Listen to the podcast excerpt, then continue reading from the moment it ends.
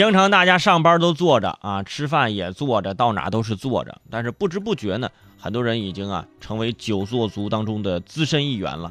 在朋友圈刷到啊，提醒各位比较危险。澳大利亚的研究人员发现说，久坐一小时的危害相当于抽了两根烟，还会减寿二十二分钟。我的天哪，坐一小时减寿二十二分钟，合着我这个都只坐了三十八分钟是吧？呃，生命简直就是负值，是吧？这么一算，如果你每天坐在椅子上八小时，一天就能减寿将近三小时。这意味着，如果你没有坐下这八小时，你本来可以再活五百年，是吧？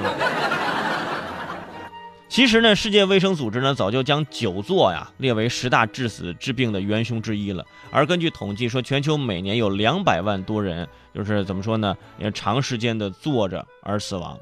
呃，引发了各种疾病，而且预计到二零二零年呢，全球将有百分之七十的疾病是由于久坐引起的。哎，就是说你就是坐着不行。说到这儿，真的我我特别担心，那以后我也不坐着给你们播节目，我我先我等一下，我先躺一下啊。哎，这躺哎看不清，我还是坐着吧啊，那躺着不行。不过说这么多呢，其实就是说你不能以错误的坐姿。啊，来每天这样去去做了，就是给你的身体带来的这个负荷呢是非常大的。呃，平常呢也多出去走一走。你看人家上课都一节课四十五分钟，还有那十分钟的课间呢，出去溜一溜啊，接杯水啊，啊，上个厕所啊，或者是有的时候就门口罚站呢啊，对你的身体都很健康啊，都很好。所以学生们除了每天做早操啊，有的时候罚站这还还节省生命了是吧？当然不能这么理解，是吧？不能这么理解。现在也不能体罚学生，是不是？